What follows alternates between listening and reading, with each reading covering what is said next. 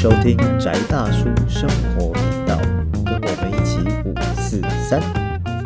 大家好，这里是宅大叔生活频道，我是 Uzi。我是阿威，我是 Jacky，好，我们又回到我们的频道啦。哎，我们经过了前面两集的那个很硬的，也不能讲很硬啦，算有一点硬度的。没有，我们没有一集是软的，我们一直都很硬，对，我们就是走硬汉风格，很硬，不不好再搞，放在硬几几点点。？对啊，然后其实也不能讲真的很硬啦。我说实话啦，我们还没有到学术研究的程度啦。我们大概，但是离那个初学者有一点，对我们是发烧友啊，差不多是发烧友等级啊。对啊，那呃，我们希望说，其实也是有人跟我们反映说，我们讲的题目太硬。可是我觉得，嗯，其实也算是，也不能算真的太硬啊。真的太硬的话，你就是去看那个大学公开课。对啊，那我们会希望说，在讨论这些有趣的主题，那我们也能够给大家带来一些不同的观点。因为其实我觉得每次我们在讲某一些主题的时候啊，还是在呃寻找意义。其实我们讲到后面，我们都还是会着重于这些东西它对我们的影响。嗯，那但是对，没有，但是重点就是，嗯，你们前面要先撑过去。对我我我觉得我要胡乱一下。对，有一个东西叫做呃荆棘下咽障碍。对，我们都有看过荆棘下咽的侦探那个推理小说，他写是妖怪推理。他会在一本大概四百页的书，四百到五百页的书，前面大概六十到八十页，全部在讲一些无为无为的东西，然后那个东西才是破案关键。嗯哼，对对，那我们其实我们这个这变成是我们如果是五百页的书，我们可能前面三百页在讲，你要知道我们这种写作方式，我就设定集设定的太太硬太完善。对对对对。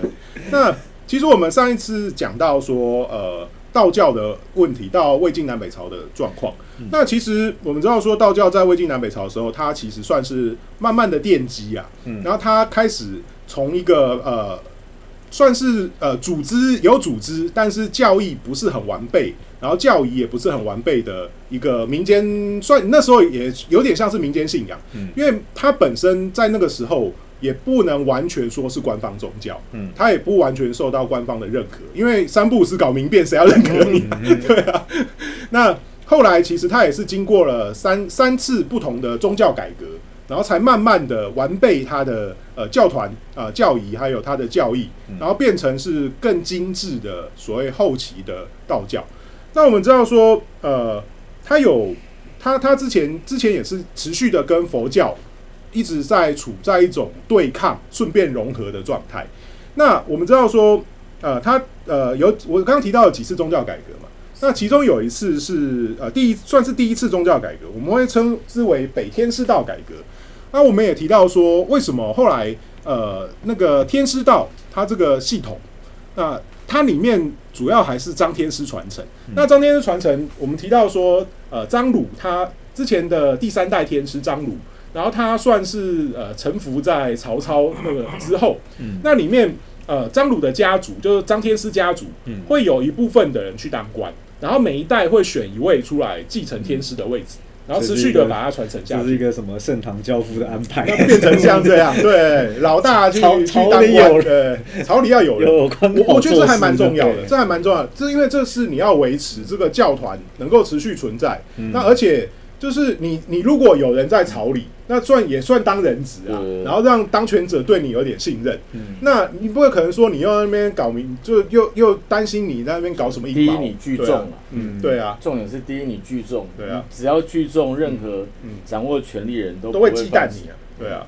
那他有就是一部分的人在朝里当人质嘛，嗯。然后一部分人去继承教团在运作的状态。嗯。但这又发生另外一个问题，就是哎、那天师就永远姓张喽，对不对？那虽然说我们讲的这个部分，其实天师系统，嗯，对，天师道系统，我们之前有提过仙道，对，神仙道教，对，仙道跟鬼道的不同的教派的分别。嗯我们提到所谓的仙道，就是所谓的上层道教，也就是说走呃传统的神仙家路线的道教，就是你要呃炼丹啊，然后去做祭祀的研究啊，那个是到吕洞宾顶峰还是吕洞宾结束嘞？呃，其实他到吕洞宾算顶，诶、算顶峰啦，我认为算算其中一个蛮蛮蛮尖峰的事件。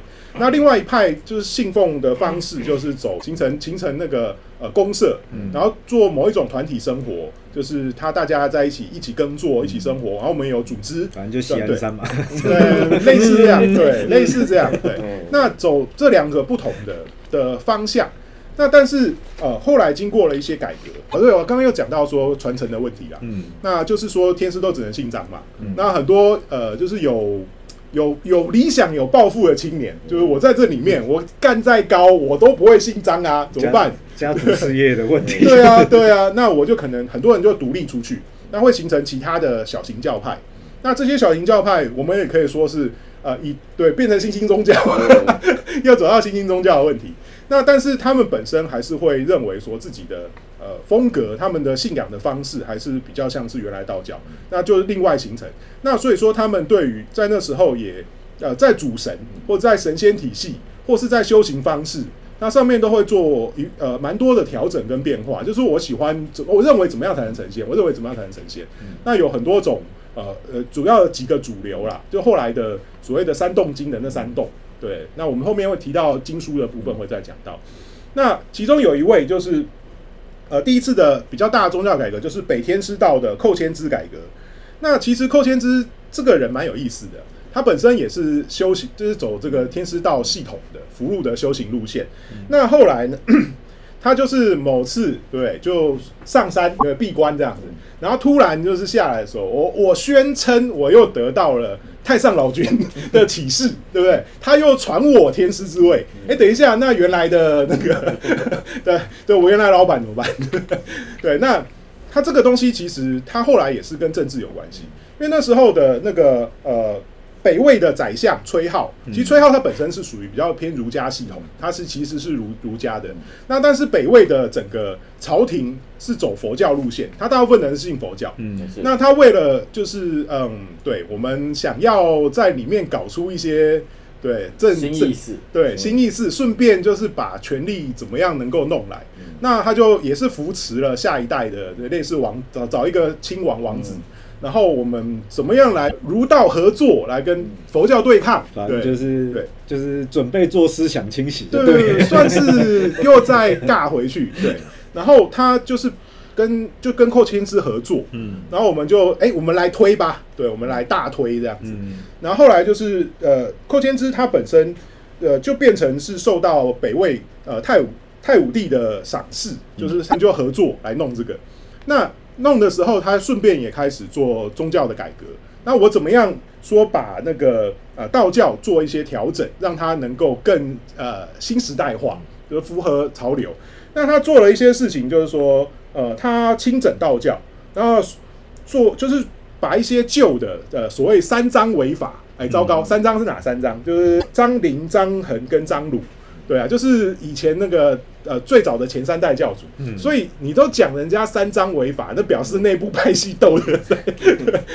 对啊，那他因为呃之前有一些呃旧的惯例啊，就是他们会有一些像是租税啊，就说你可能要缴米啊，嗯。然后有一些共同生活的方式啊，就是对。他的人民公社的那的个的一些制度社约对社约的方式，嗯然后呃，同时他呃还有一些就是那时候的人会觉得怪怪的东西，嗯，就是房中术这个玩意儿，对不对？男女练气和和习练气之术，嗯对这个东西会受到哎对僭越礼法，那大家观感不太好，对所以他把这些东西就废除了，就是把一些修行的方式做了调整，然后同时也还有一点很重要，呃，以后不准造反，对？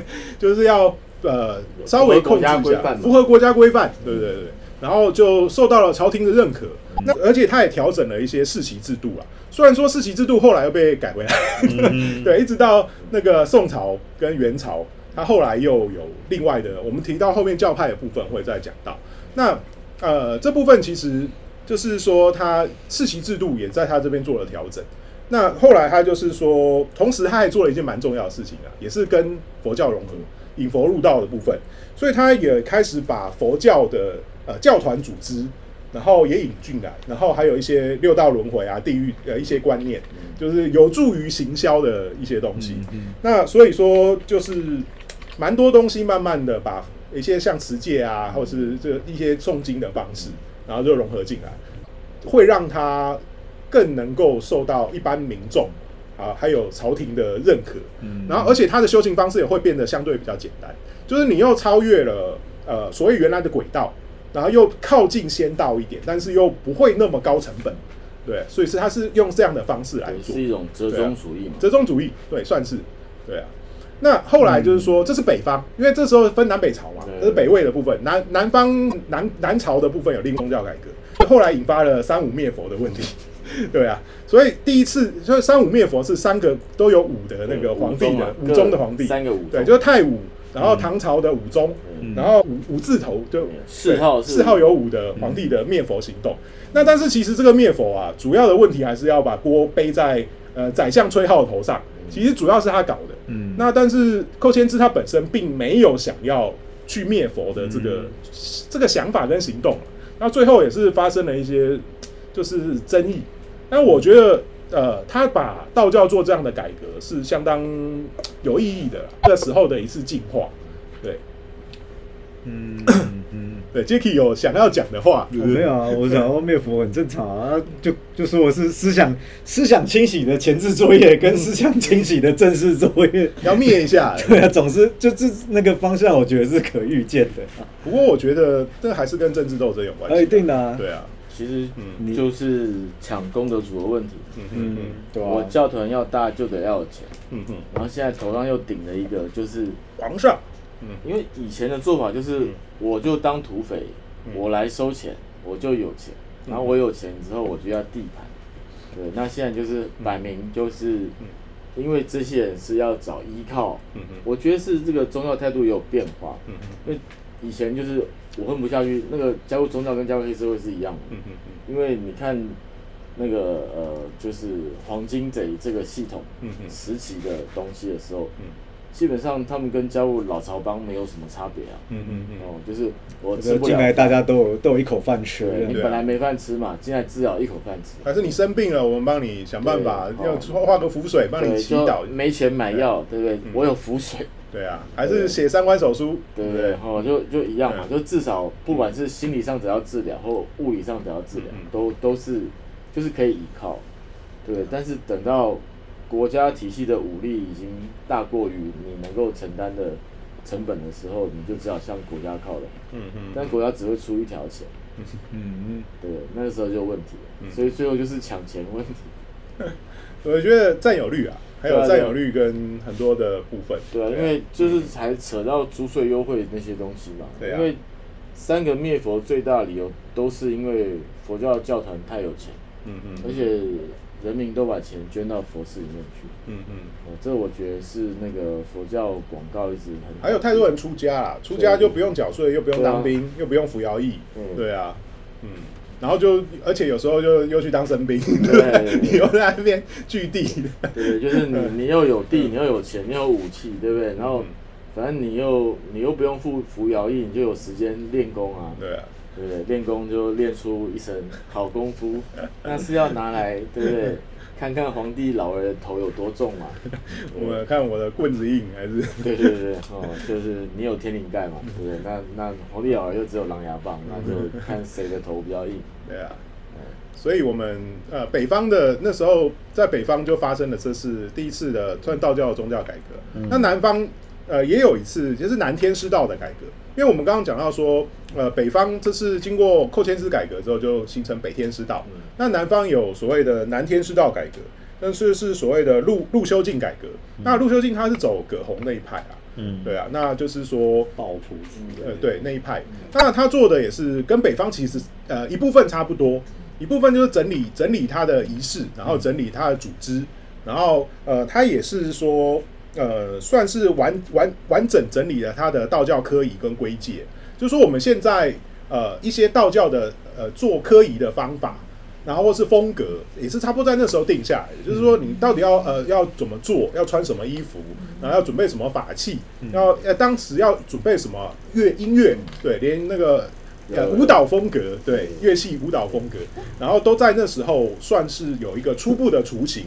当然说后来因为不同的支派有不同的呃另外添加的的的做法，可是他做了一件很重要的事情，就是说陆修静他开始把道教的经书做一个集成，就是他所谓他编了第一本最早期的道藏。因为我们知道佛教有大藏，对对对，那道教它也有大有所谓的道藏，你看 有你有你学我，我学就你，一定要所以 我不能没有，就对啊，就是我跟你讲，就是传教过程，你就一直会碰到这种事情嗯。你的徒弟跑来问你说：“师傅，他们有这个，我们呢？我们捏，对不对？哦，没有吗？没有，我去他那边啊，因为那看起来好像比较 rich 啊。对啊，，他们有大英百科对啊，我们有什么？对不对？哦，他们那个 对不对？我回家可以看书啊，对不对？哦，他们看人家佛佛祖讲这么多呢，一面墙呢。其其实讲这个弟子都是不晓得，那个要师傅传你才看得懂，你自己回去看有个屁用。对但是都不管啊，对不对？因为很多人他说我家的墙摆满了书，看起来多有气势，对啊对。对？就是我师傅刚来台湾的时候，其实我有一套道藏，我说我从来没看。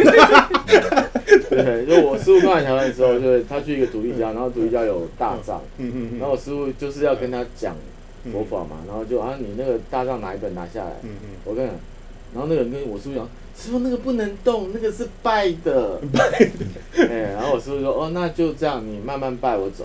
对啊，你就拜就好了，不用问师傅了。对对对，都都在上面嘛，都在上面。那那那你要我干嘛？对不对？你就拜就好了。对啊，不用来找师傅了。对对对。但是就是，但是就变成是说，某一些信徒他需要这种东西。嗯，哎不，过当然你要做组织化的话，这个也是很重要的，因为因为你要有一个看起来像是有文献嘛，就有是有分量的东西，对，对？啊。你要有你要有你要有诉说，你就有文献，嗯哼，对不对？然后就是证据，其实那个是一个证据啦，啊。就是证明本道之存在嘛，嗯哼嗯，对不对？否则人家问起来可能就没有了，有点尴尬。对。不对啊，我的营业项目很很常困扰，就这样。啊，老师你到底是哪一种？然后我就针对你的问题做解释啊。嗯哼哦，嗯那嗯那我说我那哪个老师比较厉害，我赶快去，赶快去。哦，哦，对，就是会有这种问题，就是他们会希望你就是某一种哦，对不对？哦，我就是大天使啊，哦也可以，也可以。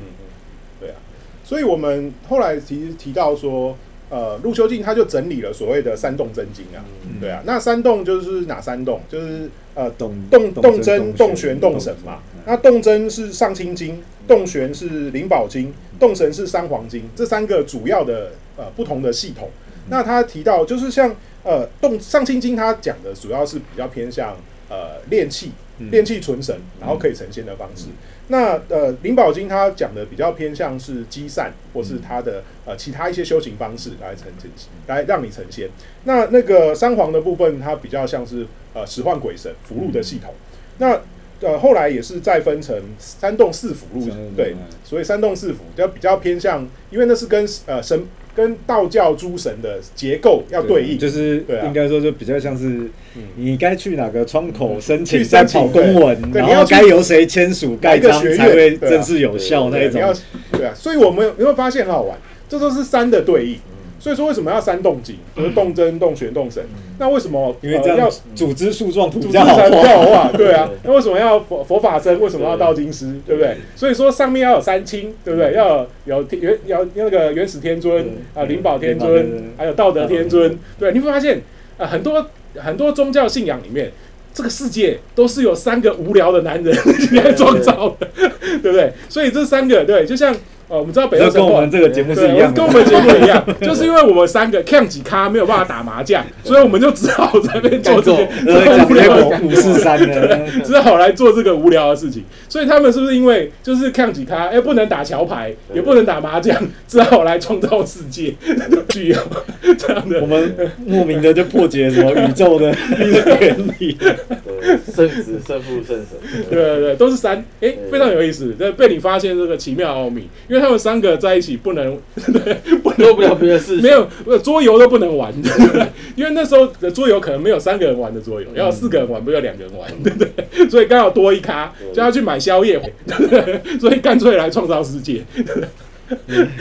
哎，糟糕，在演上，演上，南天南天世道改革，来回到南天是道改革。好，那所以他就这样子开始整理这些经书啊。那其实我们后来经书，呃历代它都有它的一些演变就是我们最早从南北朝的呃所谓的三洞经书目录，然后到唐朝，它后来又做了一次改，就是整理，就是开元道藏。宋朝有大宋天宫宝藏，然后今有呃金有那个大金玄都宝藏，然后元朝有元呃玄都宝藏，就是也是玄都宝藏。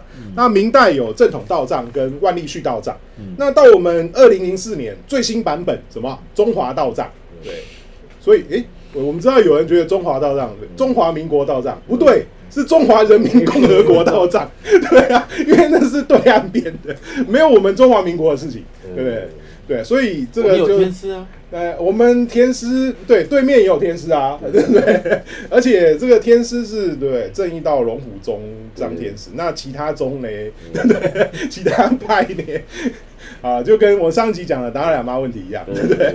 对，所以说其实呃，中华道藏本身我有电子版啦，对我们对就从来没去翻它，因为我的老师还没有教我要看哪一本。哦，我们后面会再讲到到这个道经的问题啊，因为其实我觉得好讲到道经哦，顺便顺便可以聊一下，因为我们本身我们三个应该都比较偏向走沾验道啊。嗯，那我觉得以沾验道来说的话，我会建议是读两本嘛，反正《道德经》要读嘛。嗯那老老子想尔著，我就觉得反正张天师写的，呃，宣称张天师写的，那那个谶纬之学，我们就看着办，对不对？对啊。但另外一本我会蛮推荐大家一有机，如果你要走斋念系统的话，嗯还是看《阴符经》嗯对不对？皇就是《皇帝阴符经》对，简单说就是就是。这边不跟你讲哲学，不跟没有，我们讲我还是有讲哲学，对不对对，但是实际上就是全部都是怎么用对的。实用的哲学，对，那《道德经它讲的是道的学问，对那《阴符经》讲的是贼的学问，对啊，就是教你怎么偷啊，怎么骗，怎么拐，对啊，对，可是就是你要说，其实实用上来讲，嗯。这个所谓嗯。呃道派的系统，其实我觉得讲偷是非常正确的，因为嗯。那都不是你的啊。对啊对啊对他就是反正宇宙这么 rich，对对拿一点来用会死啊。可 是音符惊奇就来讲这件事情。不要不要，你知道说他用字其实用他的用字，以我们现在嗯假设以儒教体系传承下来的观念来讲，音符界的用字其实很重，对啊，每个不是贼就是窃就是盗就是，没有啦，他就是就是这样。我是觉得他一直在跟你讲一个最实际的道理，就是该拿你就可以拿你就拿，这都不是你的，对啊，你是要去从别的地方，不管获取啊。顺过来，因为就不过来，不告而取，问题是你要跟谁讲，就拿就对。了。对啊，我们我们这边也顺便聊一下一个所谓我自己觉得啦，好的沾验道，对，呃，研究者，我们不要讲说你真的，其实我到现在也没受录，我们三个都没受录，那我是我现在在质疑我到底要不要受录这件事情。对，虽然就这这就要挂挂号注册了，对我就要加入天庭朝你只是不喜欢穿那个 那个彩衣吗？对对对。对那个嗯，对对，南方道教的美学，哇，实在是 哎，不要这样讲。我之前看到一个文献，它是那个嗯，因为呃，嗯。我记得就是那个圣经的旧约里面也是有彩衣这件事情啊。那我们在然考后不是，然后我看到他们可能可能是艺术呈现吧，它的配色跟线条其实长得跟跟跟很像我再想想，我再想想。所以说，我们好一个对好，如果你要走沾言道的话，那我自己是这样看的。我们如果可能就要用诶、求道为核心，对不对？来修行所谓的武术三阴命降符。那你同时呢还要掌握，对不对？所谓其他黄老系统杂家的其他呃周边的东西，你可能儒家也要会一点，墨家会，法家会，农家会，兵家会，纵横家会，阴阳家你要会，对不对？都要会。然后同时你还必须要具备自我学习能力。那现代化，对，因为我们现在有什么？也有新的法律、医学，然后呃西方哲学，你要这不是这很理想吗？可是是现在这个社会要求的通才啊！对不对？我非常通，对不对？可是这很你们不不赶快来找我们三个，你要找谁？顺便打广告 赶快赶快先打广告。对啊，所以你看，我光是念完，对不对？而且还有什么？对，文学艺术还要会一点，要有品味跟美感没有。问题，音乐嘛，音乐也可以。可以可以，对，赶所以快赶快我们要成为一个高级的幕僚，对，在燕道对，要要做什么？你就是要成为帝王师，是对不对？你在呃辅佐帝王建功立业的过程之中，呃体会人生的大道，对，同时追求对所谓我们道的大道，对，那最后成仙这件事情听起来多美好，对不对？对，可是 有啦，还是有几个啦，对，少数，对不对？对。大部分人你可能在中间就拜拜，然后或是更惨一点，你连明明君都遇不到，你就只能在山上教书，对不对？没有，所以所以学到，呃，虽然说诸葛亮不算啊，可是你以为他在南阳躬耕，真的是在躬耕吗？他有在做宣传哦、你觉得一个每天在种菜的人，会有人就去村门口说：“哎，这里是不是个很有名的卧龙先生啊？”对啊，卧龙先生在家吗？对啊，广告打的多么的硬，对，为什么整个荆州都知道卧龙先生？他不是这个农夫，为什么大家都这知道？中间是有奥妙的，对啊，所以这蛮难的啦。这啊，算了，我们在这是这是一个理想，这是一个理想。没关系，没关系，反正我们今天这一集的，嗯，追寻的意义的终极讲出来。对对对，你所但是但是我们这一集已经透露我们三个的 resume，所以 要找的要要要找顾问的，赶快来。对，我们希望有明君啦，对对不对？对，看你是要看你是要用那个律师一样用计时的，还是要用如刀捻的？如如果你是明君，你要考虑一下啊；如果你不是明君，你更要考虑一下。你未来要成为明君的话，对不对，如果你对你的人生有期盼，对有想法，对你欢迎，对不对？对对我们我们这个卧虫卧三个卧虫，好啊，怎么扯到这边去？对，那所以说后后来就是南，刚才讲分南天之道，对对 南天之道。好啊，对。嗯，那我们就是呃阴符经，对，如果说你喜欢走实用主义一点，你就走走音符经。那如果你想要呃个人走内丹路线，对不对？健康，然后或是修仙路线，就读那个黄庭经，对不对？嗯。对，所以其实有蛮多重要的经书，你可以去考虑一下你要走什么路线。山。洞里面它对啊。按功能分其实它它是分的很完整的哦。对啊，它就各自对应，对啊。嗯。然后有就是不同的，就有点像大学，你去你要读什么学院，然后你要读什么科系，对啊它其实是有分的。所以我觉得这是道教比佛教好的地方因为他是要针对佛教的竞争，所以他自己先把他的他的那个学问的系统化做好嘛。对啊，对，就是因为后进者也是一个优势对啊。对，这是这是就是后面的这个完善自己的部分。嗯佛佛经上这部分就迷途障，就迷糊障啊。对啊，嗯，对，你就没办法。因为总总是走实用主义出来的嘛。北方道家就实用主义啊，对啊，对啊，我们就是为了要治国才研发出这个体系，对不对？所以它本身就是把呃你面对这个世界的方式做一个有系统化的整理，对啊，然后最后因为以 DNA 来讲，譬如说啦，嗯像虽然我觉得，呃，我不知道原始佛教的观念，但是以现在来讲，就是你看佛教会觉得他们很出世嘛。嗯，那老实讲，以道教的人来说，我觉得有一种本质上的自傲，就是林北要林北要入世也可以，出世也可以，我就是他妈比较屌那是因。为一开始是这个跟那个仙道路线，就对啊士大夫道教有关系。对啊因为里面很多人啊，他们本身都是走上层、上层社会的人出身，嗯。那他们本身原来都有，甚至有官职。林北就是我爱做官，我要上升修道，就是一个富二代在 在那边中二的过程，就对。了。要装逼啊，对啊，装逼。啊，很逼啊对啊，对啊，对，就是本质上 DNA 就有这种东西，可是、啊。可是他的意思就是你还是要有，你还是要有那个喵虾好像探听这样。对啊，就是知道你很行就搞对对，然后而且你家里又有家，但是我可以不要，我很拽。对啊，我就是不要。你不晓得怀才不遇是一种非常奢侈的享受，对啊，对啊，所以其实就是对，就是就是有这个有这个状态嘛，嗯。所以其实嗯。就是自愿性的怀才不遇，对，对对没有，就是这个求仙这件事情本身，我觉得就是嗯跟那个什么呃那个什么笑脸这种概念嗯嗯。是有点类似的，嗯嗯嗯。对，就是我这个人立志求贤，嗯嗯。对？我就比俗人就是高尚很多，嗯，我就香啦，我就厉害，对，对。我就装逼就逼逼格就高了，对逼格要高嗯，我才能够拿其他的东西啊。嗯嗯嗯。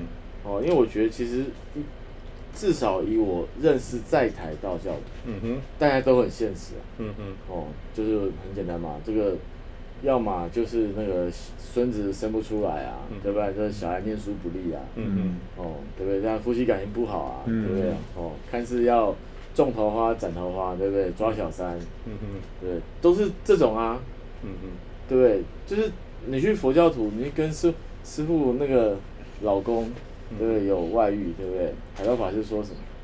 假的，假的。哎呀，我的眼睛业障重啊！好重啊！对不对？我真的老实说，以嗯佛教比较高的教育上来说，海盗法师没有讲错。理论上他是讲对啦，对，但是但是你能那个不是这样跳啊，那个不是 不能对大这样跳众，宣讲的佛法，佛法是有分不同就，是你写算数学不能直接跳答案，你中间没有计算没有过程推导式，你不可以这样子。对不对？大学联考数学只有答案而已，对啊。没有分数，对答案是对的啊，对，没有算式，对啊，所以我们好，我们在我们跳完该再跳回来，宗教改革还没讲完。没有这一集的重点是打我们自己三个广告。哎呀，对。然后我们讲到，就是说，这是我们刚刚提到的那两种宗教改革啊，主要是在呃为就是南北朝期间呐、嗯它的所谓比较偏向是福禄福禄系统的宗教改革。那其实丹鼎系统就是说，它有它一次很重要的宗教改革。那一次宗教改革是在就是宋朝南宋呃到金到元之间的宗教改革。那那时候其实它丹鼎道的部分，就是说他到后来是比较就是那个那个呃丘处机改革，嗯他所谓形成全真体系。嗯那我们知道说丘处机前面有王重阳嘛，对对啊，那后来他就传承这个派系，属于比较偏向单道。金庸所赐。呃，我们大家都知道王重阳，可是事实上，那王重阳又跟你知道的不一样啊完全是不一样。对，因为就跟你知道张三丰也不是张不 三丰一样的意思。对，其实王重阳他是对金朝，他有在金朝服务啊，是后来呃，所以所以不要以为他有跟郭靖搞，没有，人家可是真的人家四十五对对是是四十五是比较人家可是进了体制内的。对。对所以到后来，其实丘处机这个体系啊，他后来也是因为他受到了呃金朝到到那个成吉，还还有到元朝成吉思汗。他的很重要的赏赐，因为他跟成吉思汗关系还不错，对，然后同时也有算是劝诫成吉思汗蛮呃成吉思汗算听他的啦，就呃戒杀这件事情，嗯就不要杀太凶，嗯。因为元朝就是蒙古人他们在征伐的过程之中，一直有一个稍微要屠城的传统，因为毕竟你出来打仗还是要分战利品嘛，然后还是要抢钱抢粮抢娘们儿，对不对对？这一类的问题。那但是就丘处机是希望他稍微文明一点，我们用文明的方式来处理文明的问题，对。那后来他也稍微的呃往中间折中了一点。嗯那后来他也是受到元朝早期前期的几位皇皇帝的呃算是他的算是赏赐啊，然后全真这个系统在那时候也慢慢受到重视。嗯所以一直到元朝后来，呃，元朝到明朝，明朝的话，它整个对于道教的呃认可，就是只承认正一道，就是呃天师道后来的转化。嗯我们呃可能要到下一期才会讲到教派的问题，嗯，就是正一跟全真这两个体系，其就是所谓公认的体系。最大最大的两个大概就是。那我们知道说，其实里面很多小教派各自山头林立啊，嗯，对啊，然后 它有各自的的分布的问题嗯。那因为这两个是朝廷认可，对不对？所以就大家还是要依附在这个底下，至少你要挂个名头这样子。那这就是呃道教的其实三次主要的改革。那我们可以知道说，它从呃所谓的呃比较偏狭的仙道跟有问呃受到争议的鬼道，它慢慢融合到呃成为一个官方认可的呃正式的宗教。终于有山头，对，就算是这样。然后它也呃完算是融合了很多呃儒家跟儒教跟道跟佛教的东西。那正式在那时候成为就是三足鼎立啊，嗯正式的可以跟呃三个嗯就是一起来竞争这样子。那同时也一起融合，那变成是呃华夏文化啊，对中国文化的根基，算是这样的东西。那我们这一期先谈到这边，我们下一期会继续再谈到教派跟发展的的状况。那、呃这里是宅大叔生活频道，我是 Uzi，小薇。我是 Jacky，我们下一期再见。拜拜。